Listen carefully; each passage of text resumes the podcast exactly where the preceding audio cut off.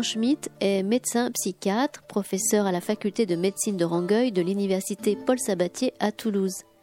Il coordonne la commission de la santé et de l'autonomie pour la région Occitanie. Mardi 23 avril 2019, Laurent Schmitt était invité à la librairie Ombre Blanche pour l'apparition chez Odile Jacob de son ouvrage Le Secret, lors d'une rencontre proposée par l'espace de réflexion éthique Occitanie.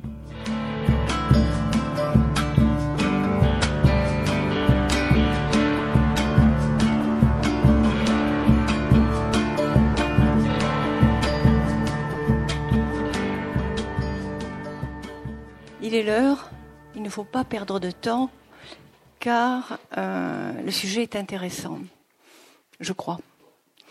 Bonsoir. Pour ceux qui ne connaissent pas encore les cafés éthiques Ombre Blanche, euh, organisés avec la librairie et l'espace de réflexion éthique Occitanie, je dis en, deux mots de quoi il s'agit. J'ai dit l'essentiel. Hein, donc c'est organisé avec la librairie et l'espace de réflexion éthique Occitanie que je représente avec d'autres personnes là pour l'instant. Euh, le but de ces rencontres, c'est de vous rencontrer, vous, qu'on appelle le public, le grand public, tous ceux qui veulent bien s'arrêter par ici pour un sujet donné. Le sujet d'aujourd'hui est particulièrement intéressant, sensible, on, on pourrait le dire brûlant quelquefois, mais surtout il est intéressant parce que nous allons écouter un, spécialiste du secret, pas un agent secret. Non, pas un agent secret, mais quoi? Pas un agent de secret non plus, peut-être, mais un agent très secret, très secret. Parce qu'il a su, il a pu, par son expérience et son métier, rencontrer d'abord, écouter, s'intéresser énormément et comprendre l'humain à travers ses secrets. Pourquoi? L'auteur que nous rencontrons aujourd'hui, que vous êtes venu rencontrer, Laurent Schmitt est professeur de médecine, psychiatre, professeur de psychiatrie, de psychologie clinique, c'est comme ça qu'on dit, médecin, et ça s'entend, et ça se lit et ça s'entend quand il parle de la relation médecin-malade. Ça s'anime et on comprend là beaucoup de choses au cœur du secret qui se joue, qui se noue là, et qui apporte bien des réponses en tant que patient, en tant que praticien, hein, puisque nous sommes tout cela à la fois.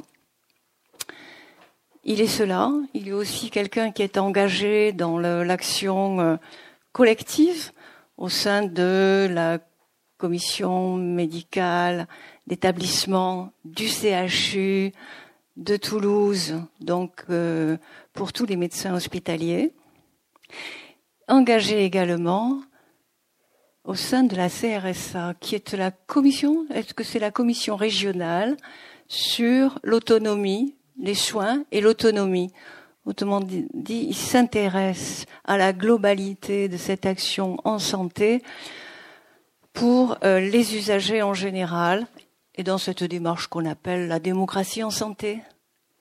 Voilà, ça veut dire qu'il se dévoue pour une cause que nous avons beaucoup tous à cœur ici. Et au sein de tout cela, il a pu observer, comprendre et nous aider à comprendre ce qu'il y a dans cette question du secret. Certes, une expérience de la relation de soins, mais bien plus que ça. Une valeur importante, sans doute, une valeur éthique, confidentialité, le secret, où se joue la confiance entre deux personnes, pas forcément médecin malade, mais deux personnes, où se joue une confiance dans une relation humaine mais aussi euh, une menace peut-être actuellement avec tout cet impératif de transparence qu'on nous présente comme la valeur suprême, la transparence, quitte à menacer notre intériorité, notre intimité, notre vie privée peut-être. Et il nous aide à comprendre tout l'intérêt d'avoir des secrets, de les protéger, parce qu'il y va de notre équilibre et de la préservation de notre intimité. Bon, je laisse parler. Assez maintenant. La parole est à vous. Je crois que votre présentation euh, n'a besoin de personne. Et vous êtes invité à poser des questions, parler de vos commentaires, euh, vous confier si vous en avez envie, mais attention au public. Il y a du monde, on essaiera d'être discret. Mais enfin, réagissez. Ces séances sont faites pour cela. Hein, c'est pour que vous participiez. Donc, euh, je lâche vite le micro pour lui laisser la parole afin de ménager un temps d'échange de 20 minutes à peu près. L'essentiel, c'est qu'on libère la librairie avant 19h30. Ça va, on est dans les temps. Tout d'abord, euh, merci beaucoup pour votre euh, très belle introduction. Merci à l'espace régional d'éthique qui euh, m'a fait l'honneur de, m'inviter. Merci très spécifiquement donc à Madame Dupré-Goudable et à Jacques Lagarigue, avec lesquels j'ai des relations, on peut dire, amicales. Je me suis demandé par quoi j'allais commencer, et en fait, euh, j'aime beaucoup un aphorisme persan qui dit Où suis-je, sinon dans ce lieu d'où je ne perçois aucune nouvelle même pas de moi-même. Ce qui veut dire que la réalité de notre personne nous est secrète, ou largement secrète. Entre un je suis maître de moi comme de l'univers de l'un et cette part de méconnaissance que nous avons de nous-mêmes et qui représente peut-être la partie la plus réelle et consistante de ce que nous sommes, il y a un pas ou un fossé important. Donc, euh, Madame Dupré-Goudable a parlé de cet impératif, cette dictature de la transparence. Nous y sommes dans la dictature de la transparence. Euh, des consortiums de journalistes euh, révèlent via les Panama Papers ou les je ne sais plus trop quoi Papers tous les aspects cachés de la vie euh, financière de nos contemporains. Euh, il y a actuellement un conflit entre une morale publique qui, à mon avis, nécessite de la transparence et une morale privée qui, elle, à mon avis, nécessite un peu de secret. Donc la morale publique, c'est le fait que dans le bien d'une société ou d'une civilisation, il est tout à fait essentiel que l'on puisse euh, dénoncer euh, des anomalies écologiques, des fraudes, euh, des usurpations. Et je crois que cette morale-là et cette transparence-là, elle est nécessaire. Mais il y a une morale privée. Est-ce qu'il est bien de dévoiler la vie privée de quelqu'un ses orientations sexuelles ou que sais-je, ça c'est un autre domaine. Alors, nous avons, je pense, nous partageons tous une méfiance de ce qui est caché. Si c'est caché, c'est que forcément c'est trouble, euh, il y a quelque chose d'insolite, et euh, ces éléments cachés, on a envie, parce qu'il existe dans les êtres humains ce que Freud a appelé une pulsion scopique c'est-à-dire une envie de savoir, de regarder, d'en connaître un peu plus, eh bien, on a envie qu'elle soit dévoilée. Et donc, cet impératif de, de la transparence va heurter de plein fouet des dimensions qui relèvent de notre intimité, qui relèvent de notre quant à soi, qui relèvent d'une certaine réserve, et à un moment, il y a un frottement de ces plaques tectoniques. Alors, on assiste à une perte absolue du secret. Euh, le secret de l'instruction, vous écoutez les informations et généralement vous en savez un tout petit peu plus, voire même que certains juges d'instruction. Euh, le secret médical, lorsque le pilote automobile Schumacher est arrivé dans l'hôpital de Grenoble, vous vous rappelez, euh, descendait une piste de ski, une fracture du crâne très sévère, ainsi de suite. Il y a eu plusieurs centaines de connexions de l'hôpital sur son dossier médical. En d'autres termes, en une fraction de seconde, il n'y avait plus de secret médical. Vous savez également que un certain nombre ou de compagnies d'assurance ou euh, d'organismes de prêt vous demandent des renseignements médicaux extrêmement fouillés, voire même euh, intimes. Et pour montrer aussi comment le, secret n'existe plus, un certain nombre d'hôpitaux nord-américains euh, mettent pour leurs patients, mais quand on sait euh, la fiabilité des systèmes informatiques, ça peut être très facilement contourné, les dossiers médicaux des patients à disposition. C'est comme si vous tapiez euh, CHU de Toulouse, votre nom, et vous avez votre dossier médical qui apparaît. Mais si vous, pouvez le faire, il y a d'assez bonnes chances que quelqu'un d'autre puisse le faire. Euh, vos enfants, euh, peut-être vous, mais enfin vos enfants c'est à peu près sûr, se dévoilent sur Facebook, Instagram, je dois en oublier, hein, Twitter, Snapchat, enfin vous en savez largement plus que moi, et ils, montrent de larges pans hein, de, leur, de leur vie privée, quitte à ce que des recruteurs ou des agences d'intérim ou des professionnels aillent vérifier quelles sont les images quand ils veulent engager quelqu'un. Et donc, il y a une perte absolue hein, de, de, de, secret. De la, euh, Et le dernier point, c'est que l'informatique, quand même, ne, prête pas à une confiance exceptionnelle. Il y a des gens qui sont des hackers, qui peuvent pénétrer hein, dans, euh, dans des systèmes. Euh, si on peut hacker le Pentagone, euh, il n'est pas compliqué de hacker des choses plus simples. Ce qui veut dire qu'il y a un risque permanent dans toutes ces données que, que nous fournissons généralement assez aimablement hein, pour des renseignements, pour des prêts, pour des assurances ou que sais-je. Il y a ce qu'on appelle une intelligence artificielle qui à un moment peut, peut réunir tout ça.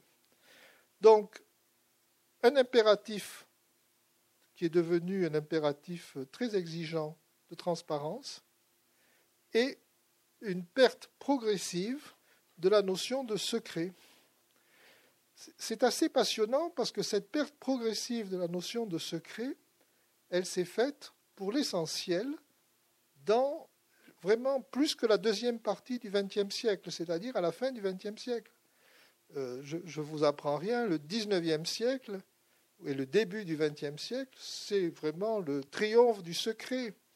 On ne dit rien, on ne révèle rien, ni sur sa fortune, ni sur les fautes qui ont pu être commises, les maîtresses, les adultères, tout ça, c'est caché au maximum du possible.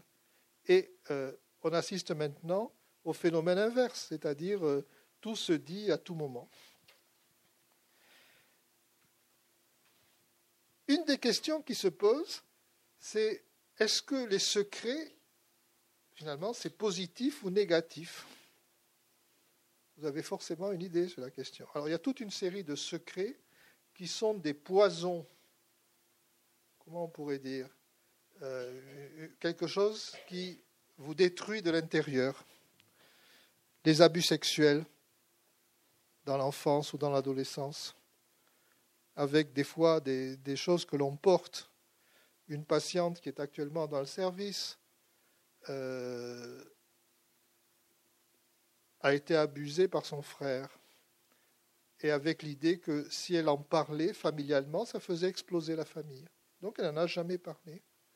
Jusqu'au moment où, alors elle a maintenant 35 ou 40 ans, quelque chose a réveillé, ce poison existait en elle, et elle a avalé une grande quantité d'un produit caustique s'abîmant l'œsophage et l'estomac. Enfin bref, c'est pour dire qu'il y a des, des, secrets qui sont lourds à porter. Les traumatismes physiques, alors je ne vais pas faire la longue liste des secrets difficiles, vous les avez tous en tête. Des humiliations dont on a été victime et qui d'une certaine manière vous blessent une vie durant. Des injustices, des disqualifications, du mépris. Et puis euh, Malraux disait mais finalement l'homme se réduit à un tas de misérables secrets. je ne sais pas si on ne réduit pas l'homme à ça parce que l'homme est aussi capable de faire de très belles choses et, de se transcender. Mais nous portons tous en nous euh, des, secrets qui sont ou des secrets de famille ou euh, des secrets personnels. Et certains de ces secrets sont lourds à porter. Je pense qu'il ici dans cette pièce, nous avons tous notre poids de secret. Mais en même temps, il y a des secrets qui, d'une certaine manière, nous protègent. Il y a des secrets qui font que soit nous résistons un peu mieux, soit nous avons une aire, une zone géographique où nous sommes, j'allais dire, sereins et d'une certaine manière en tranquillité. Là aussi, les exemples, c'est de la même manière, c'est presque euh, le jour et la nuit, euh, l'avers et le revers, euh, l'obscurité et l'ombre. Par exemple, lorsque Nelson Mandela est emprisonné sur l'île de Robben Island, il se récite de manière répétée dans sa tête un poème qui s'appelle Invictus. Je ne sais pas si vous connaissez une nouvelle de Stefan Zweig qui s'appelle Le joueur d'échecs. C'est une nouvelle très connue. Le joueur d'échecs est emprisonné et est sur le point de devenir fou. Et à un moment, sa manière de se protéger va être de commencer à jouer aux échecs dans sa tête et à faire des parties progressivement. Et ces parties vont le distraire de sa condition de prisonnier et vont le sauver.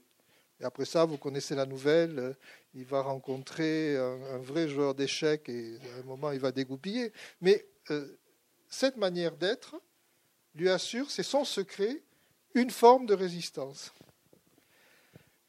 Anne Frank vit cachée dans un grenier. Elle voit peu la lumière, mais elle voit des fragments de, vie. Et, et son journal est une manière de se protéger et d'une certaine manière d'affronter une existence de personnes recluses et, j'allais dire, soumise à un risque mortel. Donc voilà un exemple d'activité psychique. Euh, je ne me rappelle plus quel était ce journaliste qui avait été emprisonné, je crois que c'est, je sais plus c'était au Liban ou il y a très longtemps, et qui, et qui racontait comment il récitait les grands crus du Bordeaux, ou des, juste pour distraire son esprit et ne pas penser à sa condition de, euh, de prisonnier. Euh, nous avons tous nos jardins secrets, nos passions secrètes, autant d'éléments où nous vivons en dehors de notre famille, de notre activité professionnelle, quelque chose qui nous appartient, qui est intime. Et alors chez les uns, c'est la collection, de faire des collections, chez d'autres, c'est de s'intéresser à quelque chose. Mais bref, ce jardin secret est une zone de, détente euh, qui, dans l'adolescence, n'a pas eu des secrets, amoureux notamment, c'est-à-dire de ne pas raconter euh, à qui il fallait, c'est-à-dire aux parents, euh, qu'on était tombé amoureux. donc ça fait partie de la construction de, l'individu. Euh, il serait très intéressant de connaître le secret des identifications, c'est-à-dire comment des jeunes euh, se rêvent plus tard. Et des fois, les rêves, ils peuvent se rêver empereur, capitaine euh, d'industrie, euh, sportif de très haut niveau. Mais ces rêves-là, certains sont secrets et vont les porter comme une sorte de, comment dire, d'élément qui va faciliter leur, ascension ou leur vie sociale. Et enfin, il y a des secrets qui sont tout simplement les, secrets de notre intimité. Savoir qu'il y a une partie d'entre nous qui est à la fois inviolable, avec laquelle nous, nous coexistons, et qui est une sorte de refuge euh, inaltérable de notre, de notre réalité. Et tous ces éléments montrent que les secrets euh, sont des aspects très positifs. Alors on est dans un espace éthique, donc il était un peu logique euh, de parler des secrets en médecine.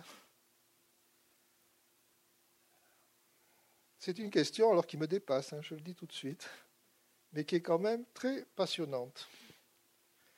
Euh, je trouve que cette, cette, question, déjà, elle a été révolutionnée par euh, la génétique moléculaire, qui peut donner l'illusion ou une réalité à un individu de son destin. Si vous savez à, je sais pas moi, à 20 ans, que vous êtes euh, à un risque de Corée de Huntington, peut-être un jour de maladie d'Alzheimer, ça projette cette question de, j'allais dire, de la vérité, de la transparence sur votre devenir est une question très importante. De quelle manière faut-il le savoir? Faut-il le savoir euh, très tôt, un peu tard? Cette question, elle est vraiment cruciale. La logique européenne et latine s'oppose à la logique anglo-saxonne. Aux États-Unis, euh, si vous avez un mélanosarcome, eh ben, on vous dit tout de suite, voilà, euh, ça va se passer comme ça, les métastases seront là et là, et votre espérance de vie, elle est de quelques mois à quelques années, et puis c'est comme ça. Et on vous l'annonce, c'est même fautif de ne pas l'annoncer. Euh, dans une logique latine, on peut arriver au même point, mais avec des étapes. C'est-à-dire, et peut-être que dans les questions ça apparaîtra, c'est-à-dire que c'est une, une vérité progressive, partagée, j'allais dire, euh, pas à pas, et qui permet au psychisme, le vôtre et le mien, de ne pas être écrasé, euh, sidéré, paralysé, et de se donner un temps de, de réflexion, de marchandage avec l'existence, ainsi de suite. Et donc cette question est une question très, très importante. Euh, elle est d'autant plus importante que les personnes que nous rencontrons vont sur Internet. Et sur Internet, il y a tout. Comment se fait ce tri du tout, euh, c'est autre chose. Mais il y a tout, toutes les informations possibles et, imaginables. Et donc, on peut lire le meilleur, le pire, et euh, cette, je veux dire, à ce moment-là, la question du, secret, elle est balayée par une transparence absolue. On, sait tout. Euh, s'il y a un geste chirurgical, quelles sont les différentes techniques. Euh, généralement, l'établissement dans lequel le chirurgien exerce est noté. Le chirurgien est noté. Il y a des commentaires, voire même des disputes pour savoir si c'est un bon ou un mauvais, ainsi de suite.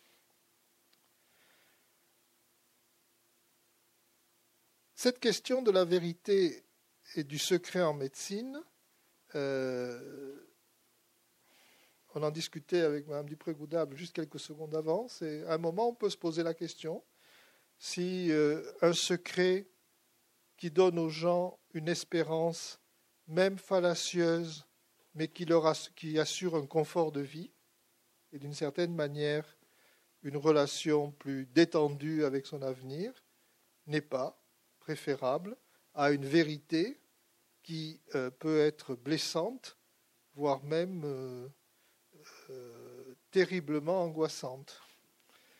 C'est vraiment un objet de débat et ça, demande une, réflexion un peu sereine. je ne sais pas répondre à ça.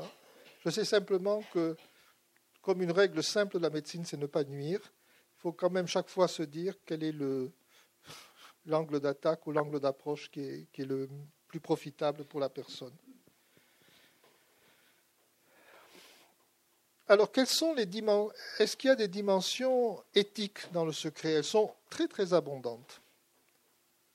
Euh, il y a d'abord tous ceux qui, de façon obscure, cachée, voilée, ont aidé des personnes qui étaient ou dans la nécessité ou dans le risque. Ceux qui ont caché des résistants, ceux qui ont aidé des migrants, voire même contre la loi, ceux qui ont sauvé des enfants menacés. Donc il y a euh, cette dimension qui à un moment est très embêtante, je crois, pour les juristes et pour les magistrats. C'est-à-dire que quand quelqu'un fait une action humainement positive, mais contrevient à la loi, je crois que les juristes sont embêtés. Et là, on en discutera avec des responsables de l'éthique, c'est-à-dire que je crois qu'il y a eu des gens qui ont, été à la fois condamnés, mais à des peines tellement symboliques que la condamnation était une manière de reconnaître qu'ils avaient fait quelque chose de positif. Euh, donc ça montre bien l'ambivalence de, de, notre société là-dessus. Euh, une autre dimension éthique du, du secret, ce sont euh, des médecins. Alors ça, c'est une question très complexe, je trouve, mais qui en tout cas peuvent faciliter des sédations profondes. Je n'ai pas dit aller plus loin. Faciliter des sédations profondes en en parlant avec une équipe. Je veux dire, aucun n'a le droit de se sentir, comment on pourrait dire, euh, euh, capable de disposer d'un droit de vie ou de mort. Ça, ça n'est pas pensable mais à un moment, dans quelque chose qui est partagé dans une relation à plusieurs, de dire, ben voilà, on ne va pas aller beaucoup plus loin, on va, euh, ça fait partie aussi des fois d'un devoir d'aide et d'humanité. Peut-être que vous m'apporterez la contradiction, mais euh, je, dis un peu comment je vois ce que je pense et ce que je sais que plusieurs de mes collègues, pour lesquels j'ai beaucoup de respect, font ou ont fait. Euh, mais ça peut poser une question. Et se pose aussi la question du secret dans ma discipline. Alors moi, comme je viens d'une génération euh, qui est très méfiante vis-à-vis de l'informatique, quand j'ai, vis-à-vis d'un certain nombre de personnes, euh, collègues, euh, hommes politiques, artistes ou personnes un peu connues, je ne les ai jamais rentrés dans le moindre système informatique, jamais. Généralement, je leur ai donné un faux nom pour qu'on ne puisse pas, euh, comment dire, faire un lien entre la personne et ce qu'elle me disait, aboutissant des fois à des choses insolites, de devoir marquer sur mon smartphone l'équivalence du faux nom et de la personne parce que j'avais oublié quel était le faux nom qui avait été attribué. Mais enfin, de manière claire, euh, euh, essayant de respecter un droit que j'estime inaliénable au secret des uns et des autres. Et je me méfie beaucoup, et j'ai eu un débat ailleurs sur cette thématique, sur le secret partagé dans une équipe. C'est-à-dire où on m'a dit, oui, mais nous travaillons à plusieurs, donc dans une équipe, il faut partager les secrets. Eh bien, je ne partage pas ce point de vue. À mon idée, le secret, c'est quelque chose qui est dans une relation entre deux personnes il y a des éléments qui doivent être transmis à une équipe parce que ça fait partie euh, d'un fonctionnement et, et d'autres éléments n'ont pas à être partagés par euh, beaucoup de gens dont on ne sait pas eux-mêmes quelle relation ils ont avec la vérité et le secret. Euh, je me méfie de moi quand je dis ça, mais je, il y a des choses. Je veux dire, quand on vous a confié quelque chose, c'est à vous qu'on l'a confié. Euh, je, donne un exemple qui me vient en tête, euh, qui n'est pas dans ce livre, mais où j'ai commis une erreur. Il y a très longtemps, j'étais à Rangueil euh, et je consultais. Et une dame m'a raconté une histoire où elle avait été témoin dans un pays africain d'une sorte de massacre. Et euh, où elle n'avait rien fait. Elle se le reprochait, mais elle ne pouvait strictement rien faire. C'était une sorte de massacre de rue. Et pour me prouver ce qu'elle avait vu, elle m'a amené une photo où, sur des pics, il y avait au moins cinq ou six pics, il y avait des têtes décapitées de personnes, pour me montrer ce à quoi elle avait assisté. Et elle m'a donné cette photo, j'ai fait deux erreurs. La première, je ne lui ai pas demandé ce qu'elle souhaitait que j'en fasse. C'était la, la première chose à faire. La deuxième, c'est que j'ai mis cette photo dans son dossier. J'allais dire euh, avec une sorte de réflexe spinal. Voilà, m'a donné la photo, je la mets dans le dossier. Euh, si ce n'est que cette dame est revenue un, temps après, elle a vu un autre médecin, qui ouvre le dossier et qui dit Ah, mais qu'est-ce que c'est cette photo? Et là, elle a vécu ça comme une trahison. Cette dame est venue me voir en me disant mais c'est à vous que j'ai donné cette photo, c'est pas destiné à être partagé. Et elle avait, elle était très vindicative et elle avait raison. C'est-à-dire que j'allais dire très bêtement, j'avais fait une sorte de chose un peu automatique et elle m'a reproché assez violemment hein, d'avoir communiqué quelque chose qu'elle estimait de son intimité à un dossier qui n'avait pas. Elle m'a dit ça, ça n'a pas, ça n'a rien à voir dans mes histoires médicales. Bon, elle avait raison voilà, on fait des erreurs. Voilà, c'est tout. Donc, euh, je voudrais terminer parce que l'idée c'est quand même d'échanger un peu avec vous sur. Euh, j'ai un très profond respect pour le secret. Euh, je considère que c'est un, une sorte de refuge que nous avons et vous avez compris que la partie la plus importante du secret, c'est ce qui est même secret à nous-mêmes. En d'autres termes, cette partie que nous méconnaissons, mais qui des fois nous anime. Cette partie euh, qui, euh, d'une certaine manière, euh, des fois est influencée par nos histoires familiales, par nos rencontres, mais dont nous avons une connaissance un peu confuse et, pas toujours très nette, je parle pour moi en tout cas, mais qui quand même gère ou dirige beaucoup de nos actions dans la vérité, dans la vie.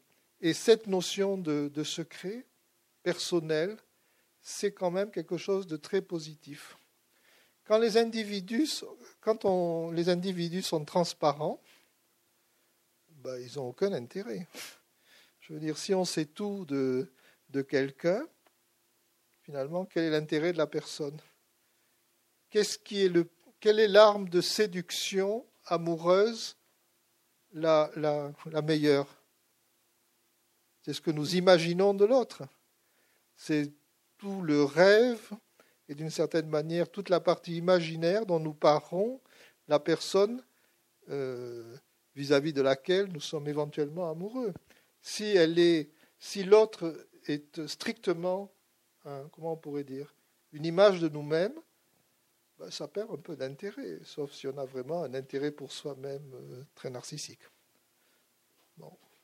Ça peut être, tout ce que je dis peut être tout à fait, euh, on peut m'apporter une contradiction et ça, je serais intéressé d'en discuter. Donc c'est pour dire que finalement le secret c'est quelque chose d'utile et souvent, à mon avis, protecteur. Voilà, c'était l'introduction que je souhaitais faire.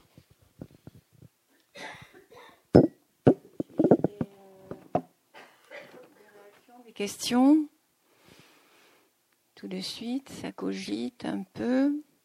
Euh, euh, juste en attendant, euh, je voulais vous interroger sur l'intérêt du secret vis à -vis de ce qu'on appelle l'intelligence relationnelle tout ce, que ça apporte dans le comportement interhumain. Le tact nécessite du secret, le respect de l'autre, euh, c'est une forme de secret, la politesse relationnelle implique le secret, et finalement, dans l'intelligence relationnelle et dans ces liens très subtils que nous pouvons avoir les uns avec les autres, ceux que nous ne connaissons pas ou ceux dont nous évitons des fois de parler, ceux vis-à-vis du quoi nous nous taisons parce qu'on imagine que ça peut blesser l'autre ou parce qu'il ne souhaite pas en parler, parce que des fois nous avons le pressentiment de tout ça. Ça fait, comment dire, euh, euh, le lit de tout ce qui est les relations entre les uns et les autres, et qui font que ces relations ne dégénèrent pas comme on voit actuellement. Euh, j'allais dire, dans notre quotidien certains samedis. Mhm. C'est la rencontre de l'autre, cette rencontre qui se passe au-delà des mots, au-delà du verbe, et dans une. Euh, c'est la reconnaissance, la rencontre, la reconnaissance de l'autre, si importante dans la relation de soins. Et là aussi, avec tout ce mystère, tout ce flou, mais perçu de façon réciproque, qui fait qu'il y a vraiment une, une rencontre et un échange et un partage dans ce secret, la confidentialité et au-delà, la complicité. Le secret induit une complicité consentie. Euh, enfin, hein, euh, n'oblige pas à une complicité, Mais euh, voilà, il y en a un qui va se confier, l'autre qui prend la confidence. Sinon, il n'y a pas la confidence. Elle, s'arrête en cours de route, quelquefois. Enfin, vous le présentez bien à travers ces patients qui viennent consulter, qui ont rencontré un autre psychothérapeute. Et eh bien, finalement, ils ont évité de se confier à celui-là parce que il n'y avait pas eu ça. Il n'y avait pas eu dans ce flou de la rencontre là que vous décrivez à propos de la la relation soignant-soigné et du secret partagé. Hein, c'est ça, c'est cette complicité induite, vous êtes d'accord? Cette complicité, mais j'allais dire, ça n'est pas que dans la relation thérapeutique. Hein. Il y a une sorte De, de, respect de l'autre, des fois de notion que l'autre sait que quelque chose, que je sais quelque chose, qu'on ne l'abordera jamais, mais dans cette zone intermédiaire, transitionnelle, eh bien, il y a une sorte de confiance qui se joue. Je donne dans le livre peut-être un exemple, alors c'est l'inverse là. Euh, j'ai eu dans mon existence de psychiatre le, un des moments, peut-être le moment le plus abominable, c'est quand un jour, une patiente que j'avais en psychothérapie, euh, s'est emparé de mes notes. Donc, je suivais quelqu'un et cette patiente me donnait en permanence un sentiment d'incapacité, la mienne, d'inutilité. Elle m'attaquait assez frontalement, me disant Mais vous êtes nul, euh, vous m'aidez en rien. Euh, alors, je me disais, sans oser lui dire Mais pourquoi vous venez me voir? Mais ça, je ne, lui ai pas dit. et dans une disqualification. Et moi, sur mes notes, euh, euh, j'écrivais, je ne sais pas comment m'y prendre, je n'y arrive pas, elle me donne le sentiment d'être insuffisant, ainsi de suite. Euh, et il y en avait des pages et des pages dans ce goût-là. Jusqu'au jour où cette patiente, un jour, est venue. Alors moi, j'ai un dispositif de consultation, j'ai une petite table basse comme ça, j'ai pas de bureau. Elle il y avait son dossier, elle l'a pris, elle est partie avec. Euh, d'abord, j'ai été sidéré, c'était la première fois et ça m'est jamais arrivé depuis. Euh, depuis, d'ailleurs, je, je suis moins explicite dans mes notes aussi. Euh, mais j'ai été interloqué. Et je me suis dit, mais alors, c'est elle qui va savoir des choses de moi. Et, ça m'a profondément affecté, blessé. Je ne savais pas quoi faire. Donc, je lui ai envoyé une longue lettre en lui expliquant quel était le sens des notes, en lui disant voilà, que j'avais besoin de me rappeler, de réfléchir, ainsi de suite. Euh, cette patiente, je la voyais à peu près une fois par semaine, et pour des raisons style 1er mai, 8 mai ou ainsi de suite. Donc on a eu un intervalle de temps de 15 jours, où moi j'ai été extrêmement mal. Vraiment euh, à, me dire, mais la fois d'après, elle est revenue, elle a posé le dossier. Et là, on est dans. Euh, alors, il n'y avait qu'une seule question qui me brûlait les lèvres, que je ne lui ai pas posée, que vous imaginez. C'est est-ce que vous l'avez lu? Mais c'était une question imposable, parce que soit elle me répondait non, et je me serais dit, je te dis ça, mais elle s'est précipitée dessus. Et soit elle me répondait oui, et ça voulait dire aussi qu'il y avait quelque chose un peu de cassé entre nous. Mais c'était quand même un peu cassé, et un an après, euh, euh, je lui ai donné des noms d'autres thérapeutes pour qu'elle y est allée chaque fois. Alors c'était donc on était dans quelque chose que les psychiatres appellent le transfert, c'est-à-dire euh, elle est, elle allée les voir, y compris des, des thérapeutes remarquables. Elle me disait chaque fois non, mais ça va pas, ça peut pas faire et on s'est quitté progressivement. Donc voilà un exemple de, de, secret on dire, à double détente. Ce que vous disiez d'Internet où on trouve tout, mais pas pour autant euh, de façon convaincante.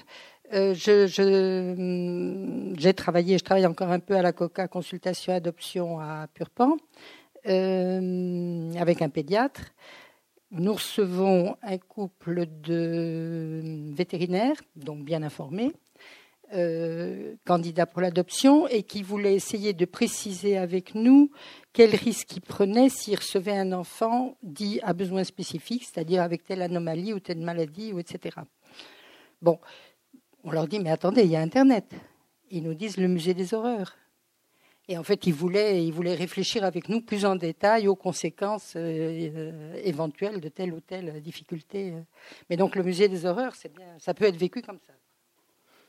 Oui, je, ben, partage parce que euh, Internet délivre des informations non triées, justes, euh, souvent, mais comme elles sont non triées, elles deviennent fausses à un moment. Du fait que quand on déposait un secret, c'était euh, envers quelqu'un, une personne, et pas envers un groupe de personnes, parce que j'ai l'impression qu'il y a un côté un peu magique comme ça, quand on se dit je, je délivre un secret à une personne, c'est comme si on était un peu protégé des effets maléfiques de ce secret du fait que quelqu'un d'autre le, en est dépositaire, toute la force euh, maléfique, entre guillemets, qu'il pourrait avoir comme répercussion dans l'entourage, euh, c'est une façon de, le dire à quelqu'un et de ne pas le dire aux personnes que ça pourrait blesser.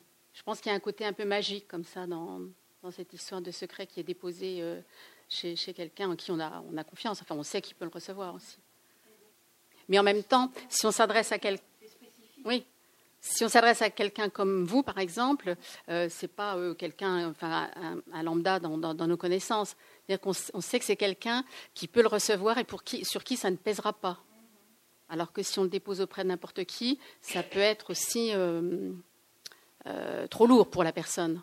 Donc on ne peut pas le dire non plus à n'importe qui. Il y a plusieurs facettes. Alors, dans la tragédie grecque, vous savez, à un moment, il y a, un cœur qui souvent euh, amplifie ou dit les choses. Et euh, les tragédies grecques, enfin, euh, à l'époque, quand elles se jouaient, c'était des immenses lieux de catharsis. C'était plus subtil que la catharsis. J'aime beaucoup le rugby. Hein, mais de, ce qui se passe dans un stade ou dans un match où il y a des cris, des clameurs. C'est aussi une autre forme de catharsis, mais plus, comment dire, euh, instinctuelle. Après, la, la, question que vous posez, effectivement, c'est pourquoi on s'autorise à dire certaines choses à quelqu'un qu'on ne dira pas à d'autres? Et ce n'est pas la profession qui joue un rôle là. À un moment, il y a une sorte de reconnaissance de toute, une série d'éléments de connivence qui sont généralement des éléments, comment dire, assez subtils et qui n'ont rien à voir avec ce qu'on raconte ou qui font qu'on s'autorise à dire, en espérant, on n'est pas toujours sûr, que ce qu'on a dit sera à la fois bien utilisé, donc ça libère. Et il y a aussi une question de, confiance vis à -vis de la personne. J'en profite pour dire que toutes les histoires cliniques que je raconte ont été transposés de lieux, des fois de sexe, des fois, enfin je veux dire, euh, euh, l'objectif n'était pas qu'on reconnaisse qui que ce soit, parce que c'est aussi quelque chose qui aurait été une forme de trahison. Tu viens d'employer un mot, la trahison. Je m'étonnais, enfin je m'étonnais, je me demandais pourquoi tu avais réagi comme tu as réagi devant le dossier qui a été pris. Mais en fait, je ne veux pas me transformer en psychothérapeute, mais dans cette affaire, dans cette affaire, tu étais victime. Parce que cette dame a volé ton secret. C'est pas son secret qu'elle a récupéré. C'est ton secret, c'est ce que toi tu écrivais et qui était tes notes. Si ce n'est qu'elle m'a dit ça m'appartient et que alors c'est un peu ancien cette histoire et qu'actuellement euh, vous savez nous avons on doit donner euh, les dossiers médicaux. Alors, d'abord, sauf si les notes, là, on rentre dans, sauf, si les notes sont hiérarchisées dans le temps et montrent qu'il s'agit d'un dossier suivi. Enfin, maintenant, il y a tout un argumentaire. Euh, après, c'est beaucoup plus simple de, faire un dossier où il y a écrit euh, va bien, détendu, enfin, trois, trois bricoles qui ne disent rien à personne. Mais effectivement, tu as raison. Il y a eu quelque chose de la même manière que quand on est cambriolé, les gens disent aussi la même chose. On, nous a pris une part de notre intimité. Merci. J'aurais une question. Il y a un lieu où beaucoup de secrets se révèlent, c'est la littérature. Par exemple, quand vous lisez euh, Sapientia, La joie de vivre, je veux dire, il y a des pages qui sont d'un secret terrible, qui vous viennent, euh, qui vous sautent, qui viennent dans votre vie, vous interpeller. Alors, la question est aussi, pour moi personnellement, sont, il y a des lieux comme la littérature où des secrets sont révélés et qui viennent vous parler à vous de vos propres secrets, vous aider aussi à, à les régler ou à les transposer ou à les. Vous voyez, et là j'ai une question. Quand vous avez quelqu'un comme Pasolini qui, dans ses poésies, raconte toutes les difficultés qu'il avait avec sa propre euh, sensualité, quand vous voyez ces films, j'ai envie de remercier ces personnes-là de, venir nous porter leurs secrets. Et là, j'ai une difficulté, moi, généralement, parce que comme j'aime écrire, je ne sais jamais où situer, où limiter euh, les confidences, finalement. Parce que dans, dans la littérature, on y va dans la confidence. Voilà, j'ai cette question pour vous, monsieur. C'est plus un commentaire qu'une question. Je ne sais pas comment il faut faire dans ce cas-là. Mais ce que vous dites est profondément juste. La littérature, c'est magique. Il n'y a pas d'autre mot. C'est-à-dire que vous avez accès à parfois la vie psychique ou l'intimité de quelqu'un en qui vous reconnaissez une part de vous-même. Et donc ce que vous dites, c'est très juste. C'est-à-dire que la littérature est une ouverture, comme une fenêtre qu'on ouvre sur euh, quelque chose où on peut se reconnaître en partie, en lambeaux un peu, mais on peut se reconnaître. Et ça, je trouve ça génial. Mais j'allais dire, euh, il y a mille façons de se révéler. C'est-à-dire, on peut se révéler, on peut travestir. C'est pour ça que la littérature, c'est génial. On, peut en dire une partie et pas une autre. Euh, il y a une intelligence dans ce qui est dit qui fait que euh, on révèle ce qu'on souhaite. Généralement, on en révèle souvent un peu plus que ce qu'on souhaite pour le lecteur qui lit entre les lignes. Qu'est-ce qu'il faut penser là euh, de cette déclaration d'un malade, un grand malade, non, Ionesco, qui disait J'écris afin que ce qui est écrit ne soit plus vrai dans son journal en miettes. Je répète, c'est magique. C'est-à-dire que ce que vous dites, euh, montre à la fois que ce qui apparaît, qui est écrit et qui semble, comment dire, une forme de réalité, n'en est qu'une partie de la réalité, n'en est qu'un mirage, n'en est qu'un moment, j'allais dire, fugace, et qu'en même temps, derrière cette réalité, il y a d'autres réalités, un peu comme des poupées russes hein, qui s'emboîtent. Mm, mm. Et euh, c'est pour ça que je disais la littérature, c'est magique. Mm-hmm. C'est comme Anne Frank, la poupée russe. Euh, le, journal dans le secret de vie, euh, dans la cachette. Vous avez tout à fait raison. Je, voulais poser une question peut-être un peu marginale à propos d'une chose dont on parle beaucoup actuellement, le complot. Qu'est-ce qui se passe dans le, les théories du complot, tous ces complots qui marchent et qui font appel à euh, cette composante humaine de partage de secrets euh, ça, joue là-dessus quand même. Hein. Ça joue sur ce un mensonge, une fausse complicité, parce qu'on vous met dans un secret qui n'en est pas un, où on a construit pour vous amener à quelque chose, pour vous faire croire et pour gagner votre confiance. Je ne sais pas si je me, j'ai pigé ou pas. Là, mais il y a de ça. Hein C'est quoi Qu'est-ce qu'on dit là Le complot? Euh, depuis que l'humanité existe, il y a des sociétés secrètes. Mm-hmm ces sociétés secrètes partagent, par définition, un certain nombre de notions qu'elles estiment vraies, voire qui sont secrètes réellement, et qui font qu'un groupe d'individus se réunit autour d'une idée qu'on cache quelque chose ou qu'il y a une autre vérité ailleurs, ainsi de suite.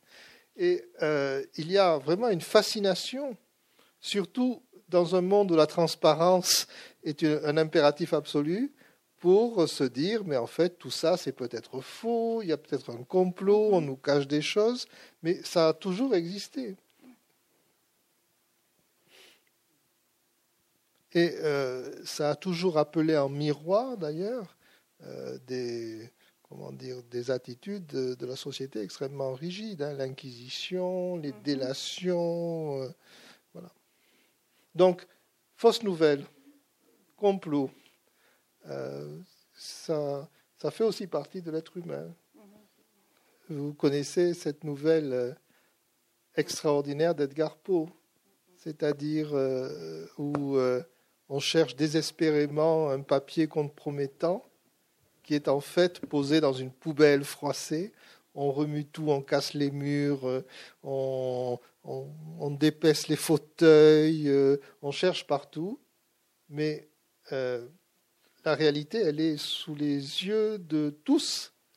Et par contre, on va la chercher partout. Donc ça, c'est cette transparence qui, en fait, peut cacher beaucoup de choses. Une fausse transparence.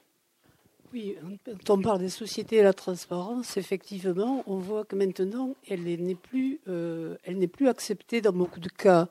Euh, le cas des enfants qui sont nés sous X et qui demandent ce qu'on peut comprendre, hein, la levée de ce secret, alors que justement ils sont nés.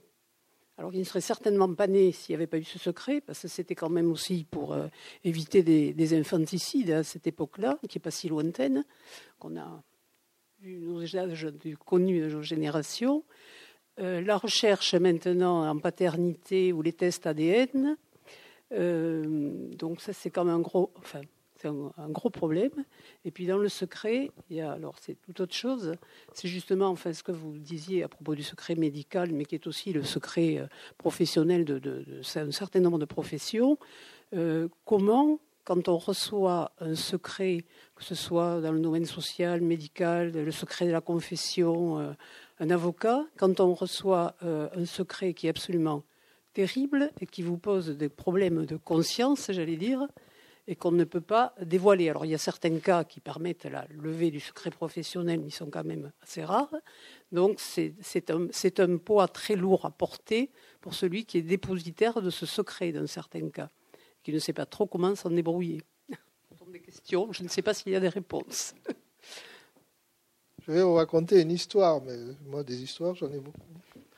Il y a quelques années, on m'avait adressé euh, un monsieur qui était un plongeur en apnée et qui était aussi épileptique avec euh, une question assez simple, c'est écoute, tu devrais te débrouiller pour qu'il arrête de faire des apnées, pour qu'il ne fasse pas des crises d'épilepsie à moins 15 mètres ou moins 20 mètres.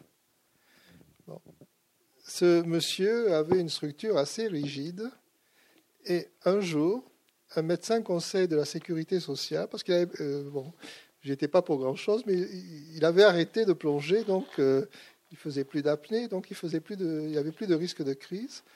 Euh, et il avait une allocation adulte handicapé et on a décidé de lui enlever.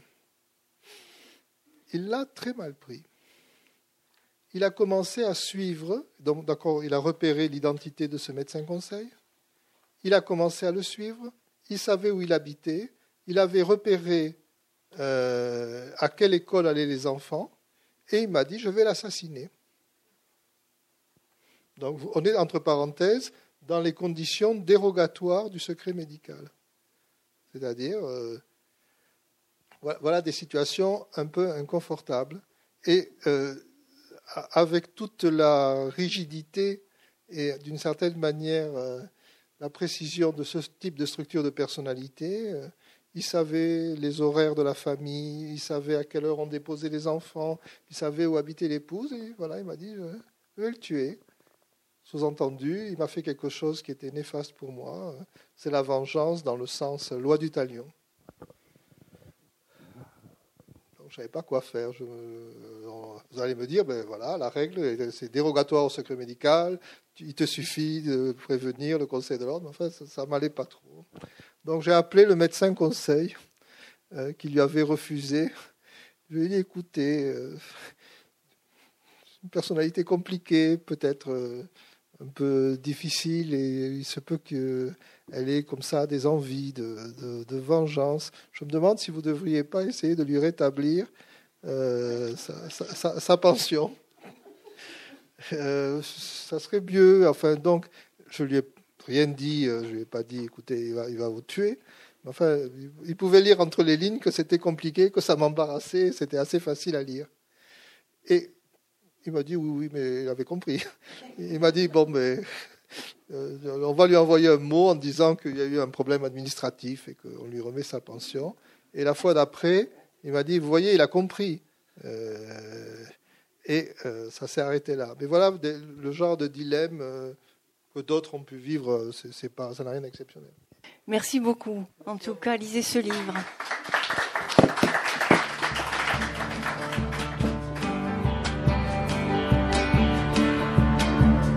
Vous venez d'écouter Laurent Schmitt, auteur de l'ouvrage Le Secret, publié chez Odile Jacob, invité à la librairie Ombre Blanche le 23 avril 2019. Laurent Schmitt a aussi fait paraître les ouvrages Du temps pour soi, Conquérir son temps intime en 2010 et Le bal des égaux en 2014, tous deux disponibles chez Odile Jacob.